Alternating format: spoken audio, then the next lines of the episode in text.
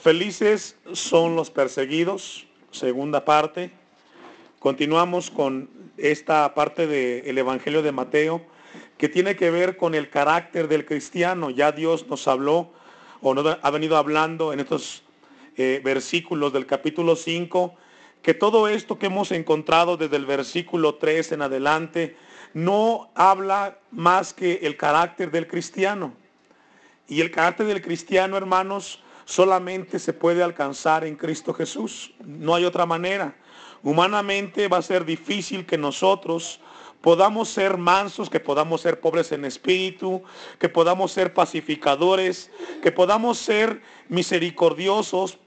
No podemos llegar a ese nivel si no lo hacemos en Cristo Jesús. Por eso es que esto nos habla del carácter del cristiano. Ya después de haber Dios hablado a nuestras vidas acerca del carácter del cristiano, ahora logramos entender cómo Dios nos habla, lo que nos toca enfrentar por vivir, lo que Cristo nos enseña en cuanto al tema de la felicidad. Y llegamos al versículo 10, que juntamente está conectado con el versículo 11 y 12, y dice, bienaventurados los que padecen persecución. Hace ocho días hablábamos acerca de lo que es la persecución. Es un momento de dificultad, de estrechez. En, el antiguo, eh, en, la iglesia del primer siglo nos encontrábamos a que muchos eran perseguidos por causa de Cristo. Hoy nosotros somos perseguidos por vivir la vida cristiana. Y encontramos un pasaje, y vamos a, a retomar lo que está en Mateo capítulo 10, versículo 34. Vamos a retomarlo y le invito a que lo busque conmigo en su Biblia.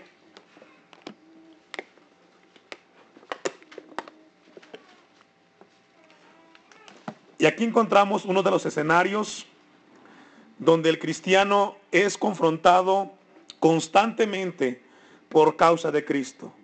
La palabra causa de Cristo tiene que ver con vivir las enseñanzas de Cristo. Regularmente todos nosotros venimos de un trasfondo eh, tradicional, religioso, en el cual nuestros padres tenían una manera de vivir inclinada hacia este mundo. Pero en el momento que le entregamos nuestra vida a Cristo, sabemos que hay una manera nueva de vivir. Y eso nos trae problemas. Nos trae problemas en el hogar, en el trabajo y donde quiera que nos desenvolvamos. Dice el versículo 34, no penséis que he venido para traer paz a la tierra en el sentido de convivencia en cuanto al carácter del cristiano. No he venido para traer paz sino espada, porque he venido para poner disensión al hombre contra su padre, a la hija contra su madre y a la nuera contra su suegra. Qué difícil, ¿verdad?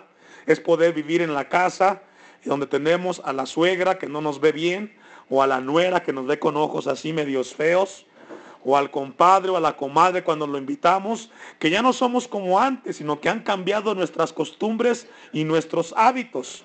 ¿Por qué? Porque Cristo cambió nuestra manera de vivir. Entonces dice el versículo 36, y los enemigos del hombre, ahora, ¿qué tipo de hombre? Aquí habla del cristiano, del regenerado, del nacido de nuevo. Porque también hay muchos que asisten a una iglesia y que no tienen estos problemas en sus casas. Bueno, ellos son aquellos que aún asistiendo a una iglesia siguen viviendo una vida en total desorden. Por eso aquí el texto dice que los enemigos del hombre cristiano o de la mujer cristiana serán los de su casa. Es ahí donde se viven realmente el por qué somos cristianos. En una ocasión yo escuché el caso de una persona que asistía aquí que tenía problemas fuertemente en su casa con su suegra, con su suegro porque era cristiana y tenía problemas. Le decían, ¿para qué vas al templo? Solamente te, están lavando el cerebro. Y entonces ella se sentía a veces desanimada por esa situación. Pero hermanos, es una bendición que cuando somos enfrentados a poder decir sí, pero no dejo de vivir mi vida cristiana. Entonces encontramos en el versículo 37, explica un poco más y dice que el que ama a padre o más que a mí, no es digno de mí.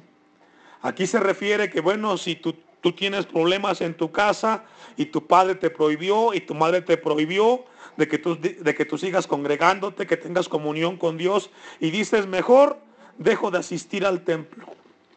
Mejor dejo de acercarme a Dios. Sabe que precisamente el día domingo, cuando salíamos de aquí y nos trasladábamos para la otra misión, pasamos a un lugar a comprar un poco de comida.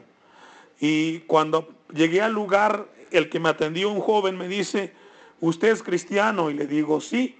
¿Ya vienen del culto? Y le digo, sí. Ya me preguntó dónde nos congregábamos, etcétera. Y luego le pregunté yo, pues te invitamos a los cultos los martes y los domingos. Y le digo, ¿y tú eres cristiano? ¿Fuiste algún día al templo? Y me dijo, sí, hace un tiempo que mis padres me llevaron al templo, pero para yo no vivir en problemas, mejor decidí venirme al mundo. Pero ahora que vivo aquí donde estoy, me he dado cuenta que es un error, porque no tengo paz y sé que mi lugar está en una iglesia. Le pido que ore por mí y por mi madre.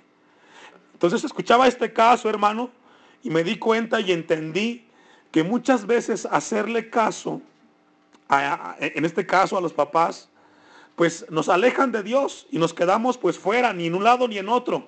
Y el joven pedía oración. Y aquí el texto, aquí el texto dice que el que ama padre o madre más que a mí, Jesús habla, dice, no es digno de mí. Y el que ama a hijo o hija más que a mí, no es digno de mí. Aquí no habla de un amor que dejes de ser padre, o que dejes de ser madre, o que dejes de ser hijo, o que dejes de ser hija, sino que pongas un límite y digas, yo respeto tu postura, papá, pero ¿sabes qué? Yo conocí a Cristo y es lo mejor que puedo tener en mi vida. Lo siento, discúlpame, pero yo tengo que seguir a Cristo. No dejamos la responsabilidad y el compromiso que tenemos ante nuestra familia, pero seguimos a Cristo Jesús. Entonces el texto habla hacia allá. Y luego dice el 38, y el que no toma su cruz y sigue en pos de mí, no es digno de mí. Hoy, hermanos, es muy importante lo que Jesús nos recuerda esta tarde. Y tomar la cruz no es más que cuando te levantas en las mañanas decir, Señor, tengo que enfrentar la vida, pero lo voy a hacer considerando tu palabra. No sé qué depara para mí este día, pero yo quiero obedecerte, quiero tener comunión contigo y que tu palabra me ayude. Entonces tenemos que tomar todos los días nuestra cruz y seguir a Cristo. Ahora, el tomar la cruz, hermanos, implica dejar de ser nosotros. Tomar la cruz de Cristo es tomar su palabra y que ella sea lámpara a nuestros pies y lumbrera nuestro camino. Cuando tomamos la cruz, nos dejamos guiar por la palabra de nuestro Dios. Y dice el 39, el que haya su vida, la perderá. ¿En qué sentido? Encontrar a Cristo tenemos la vida eterna. Pero tener la vida eterna implica, dijo el apóstol Pablo, ya no vivo yo, sino vive el Hijo de mí, en mí que es Cristo Jesús. Amén. Y el que quiere y el que pierda su vida por causa de mí, no, de, por causa de mí que dice, la hallará. Entonces, hermanos, ser perseguidos por causa de nuestro testimonio, de nuestra vida, produce en el cristiano felicidad. Porque el mismo texto de Mateo capítulo 10, versículo eh, el 5, versículo 10, nos habla que dice que son felices los que padecen persecución por causa de la justicia. ¿Qué dice? Por causa de la justicia, porque de ellos es que hermanos me dice, me, me ayuda, el reino de los cielos. Voy a invitarle a que vayamos a Mateo, a Juan, perdón, 15, versículo 19. Y vamos a, ver una porción de la palabra. Vamos a, a estudiar la palabra justicia. Juan capítulo 15, versículo, vamos a leer desde el 18. Pero antes que lo leamos, quiero darle una definición de justicia en esta palabra.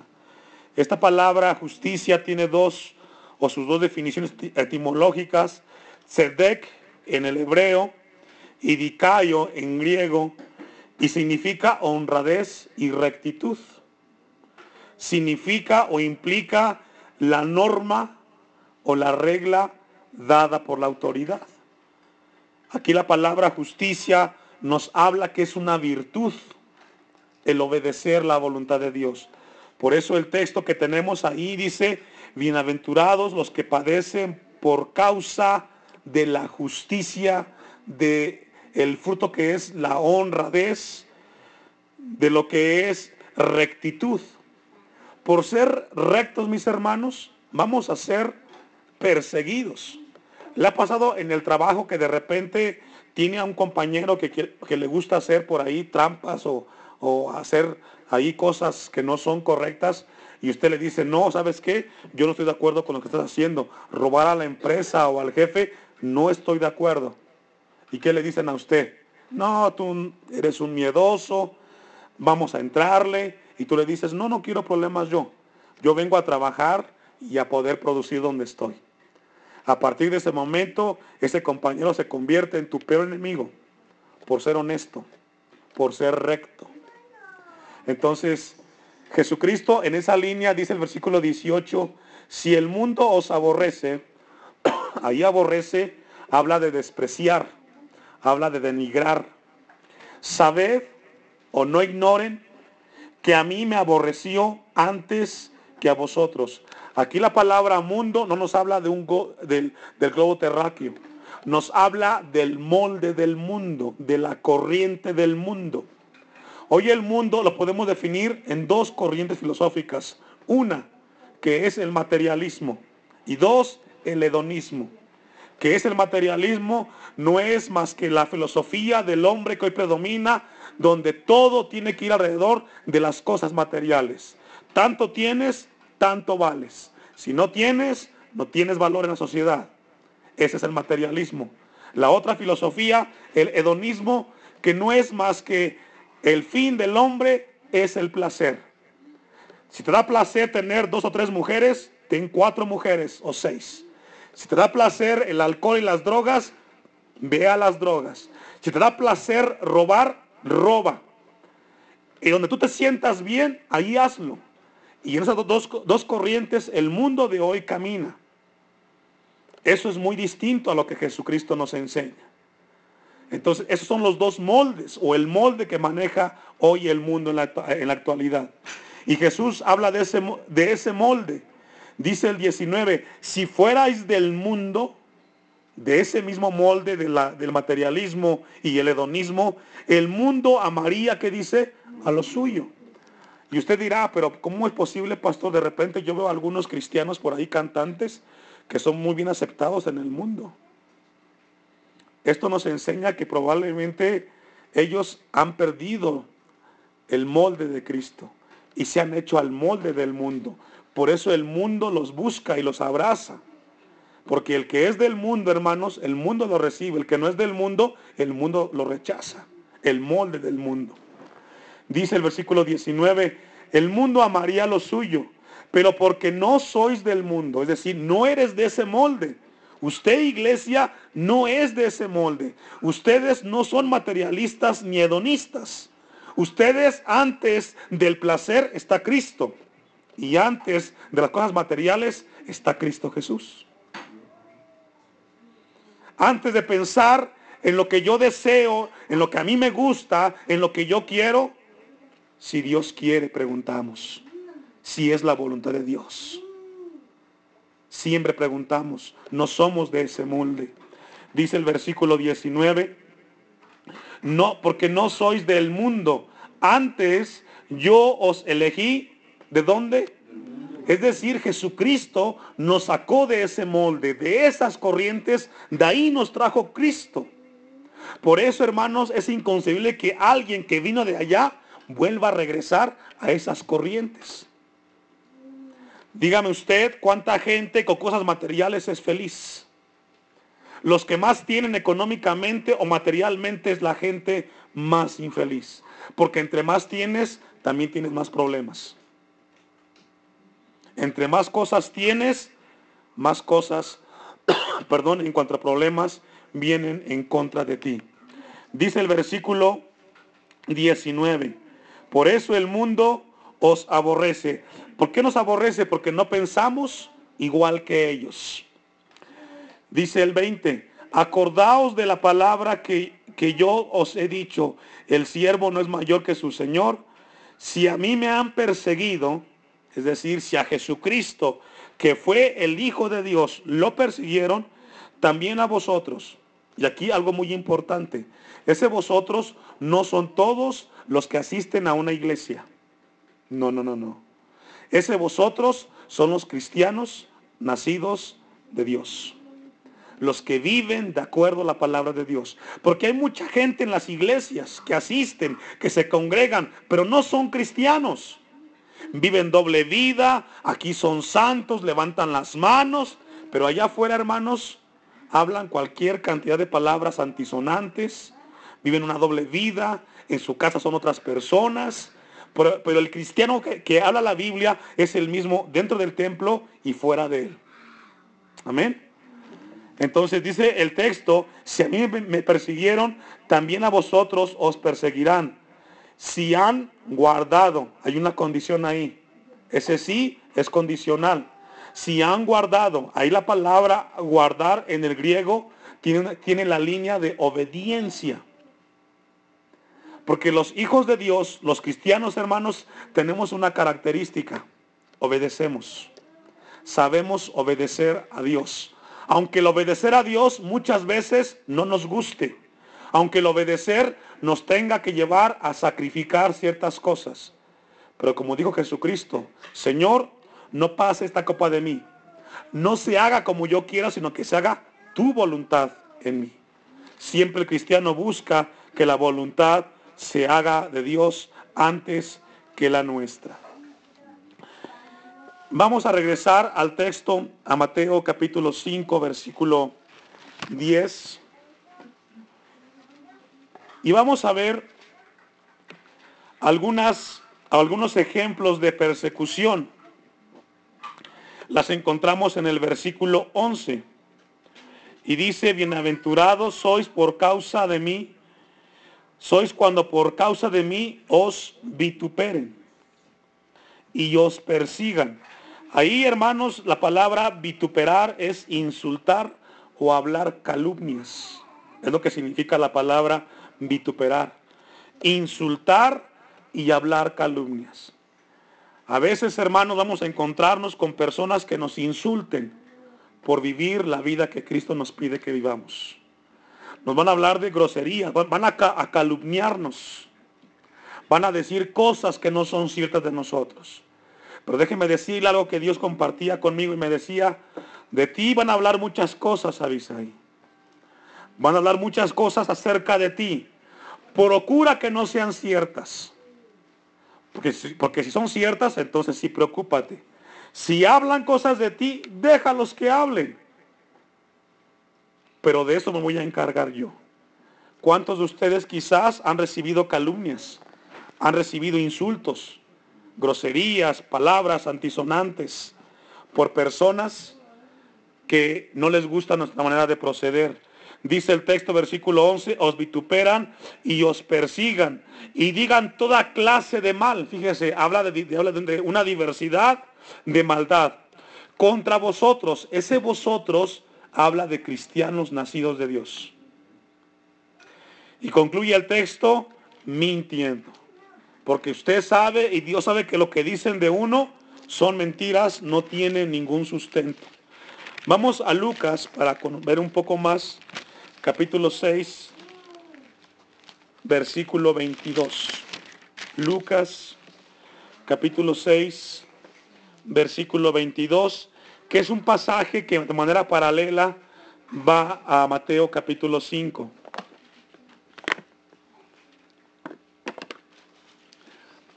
Bienaventurados seréis cuando los hombres os aborrezcan. Fíjese, como que está complicado, ¿no? Como que entra en un terreno como que tenemos que ser masoquistas para poder ser felices. No, no, no. No entra en esa línea sino que habla el texto y dice, bienaventurados seréis cuando los hombres, cuando los hombres os aborrezcan. Ese aborrecer, mi hermano, no es un desprecio. Ese aborrecer es por la conducta que estamos tomando en nuestra manera de vivir. Van a aborrecernos porque nuestra manera de vivir es distinta. Vivimos una vida de integridad, de humildad, somos honrados, somos honestos. Entonces, en esa línea vamos a ser aborrecidos. Y cuando os aparten de sí y os vituperen y desechen vuestro nombre como malo, por causa de quién? Del Hijo del Hombre. Hermanos, cuando por causa de vivir la vida cristiana seamos insultados y calumniados, hermanos, Jesús dijo, ahí ustedes tienen la oportunidad de decir, Señor, gracias por padecer por ser cristiano. Hay gente que es perseguida, que es calumniada, porque es cierto, robaron, mintieron. Pero qué hermoso es cuando siendo hombres de Dios y mujeres de Dios, digan cosas por causa de una vida de testimonio, por causa de una vida de integridad. Dice el versículo 26, ahí mismo en Lucas capítulo 6, hay de vosotros, y ese hay está en signos de admiración. Hay de vosotros cuando todos los hombres, ¿qué dice hermanos? Hablen bien de vosotros. ¿Sabe por qué hermano? Porque cuando la gente habla bien de ti, es porque eres igual que ellos. Mientes igual que ellos. Convives en los mismos placeres que ellos. Te desenvuelves en el mismo terreno que ellos. Por eso el texto dice, hay de vosotros, cuando todos los hombres hablen bien de vosotros, porque así hacían sus padres, ¿con quiénes? ¿Me ayuda? Entonces los que están bien con los hombres del mundo son falsos, ¿qué? Cristianos. Porque falso cristiano dice que es, pero no vive lo que Dios enseña en su palabra. Entonces esto es muy importante, hermanos. El texto vamos a para ir concluyendo a Mateo capítulo, 6, capítulo 5, vamos a regresar. Dice el texto, el versículo 11, una vez más, bienaventurados sois por causa, sois cuando por mi causa os vituperen y os persigan y digan toda clase de mal contra vosotros, mintiendo. Sabemos que son mentiras, hermanos. Dice el versículo 12, gozaos y alegraos, porque vuestro galardón es grande. ¿En dónde? Es decir, después de ser vituperado y calumniado por causa de la vida cristiana, de una vida de, testimonio, hermanos, ahora viene una consecuencia. Es gozarnos y es alegrarnos, porque vuestro galardón es grande en los cielos, porque así persiguieron a los profetas. Usted lee la historia de Elías, de Eliseo, hombres perseguidos por causa del testimonio de Dios, de Jehová, Dios de los ejércitos. Por ser una vida de integridad, fueron perseguidos. Pero ¿sabe qué, hermanos? Siempre Dios los defendió y los guardó hasta el final de sus días. Y el texto dice al final que fueron antes de vosotros. Ese antes de vosotros habla de una clase de vida, de un tipo de vida, de una vida cristiana, una vida con testimonio, que nos habla la palabra de Dios, que somos llamados nosotros, hermanos, por causa del Evangelio. Hay un pasaje que vamos a leer para concluir, que está en Primera de Pedro, capítulo 4. Primera epístola del apóstol Pedro.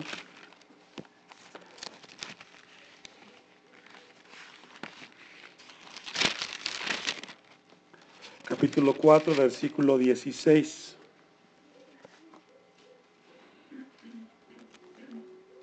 Y con eso vamos a concluir. Dice el versículo, vamos a leer, vamos a leer desde el 14 y con esto vamos a concluir. Si sois vituperados, ya vimos que es la palabra vituperar, calumniar, insultar, por el hombre, por el nombre de Cristo. Allí el nombre de Cristo tiene que ver en, en obediencia a su palabra. Sois, ¿qué somos? felices, somos dichosos, somos bienaventurados. Porque el glorioso Espíritu de Dios reposa sobre vosotros. ¿Sobre quiénes? Sobre los felices, dichosos, que padecen vituperios por causa de la vida cristiana.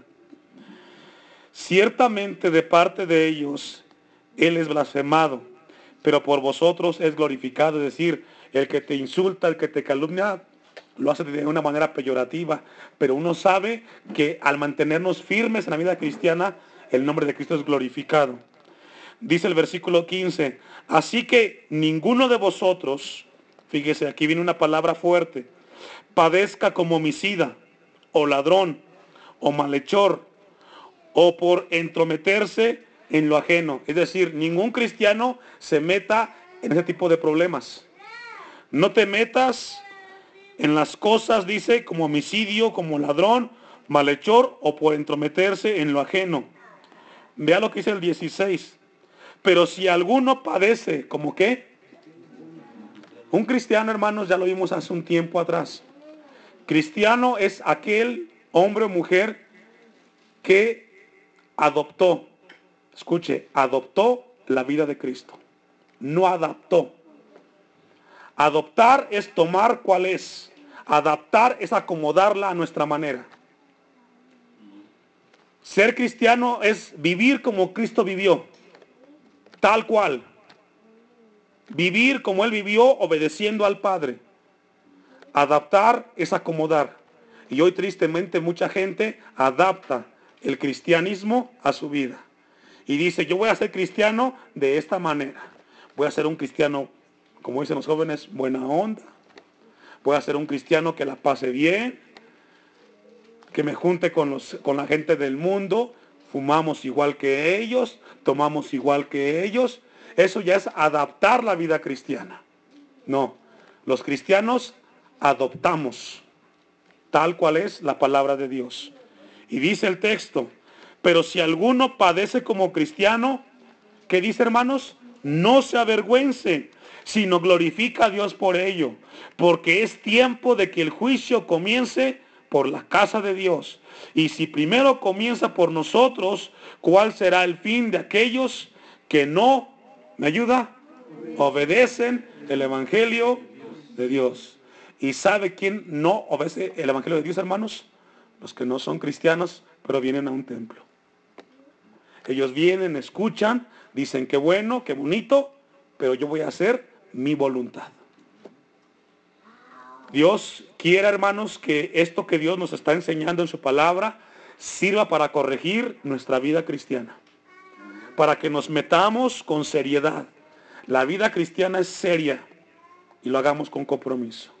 Póngase de pie y vamos a darle a Dios gracias por su bendita palabra esta tarde.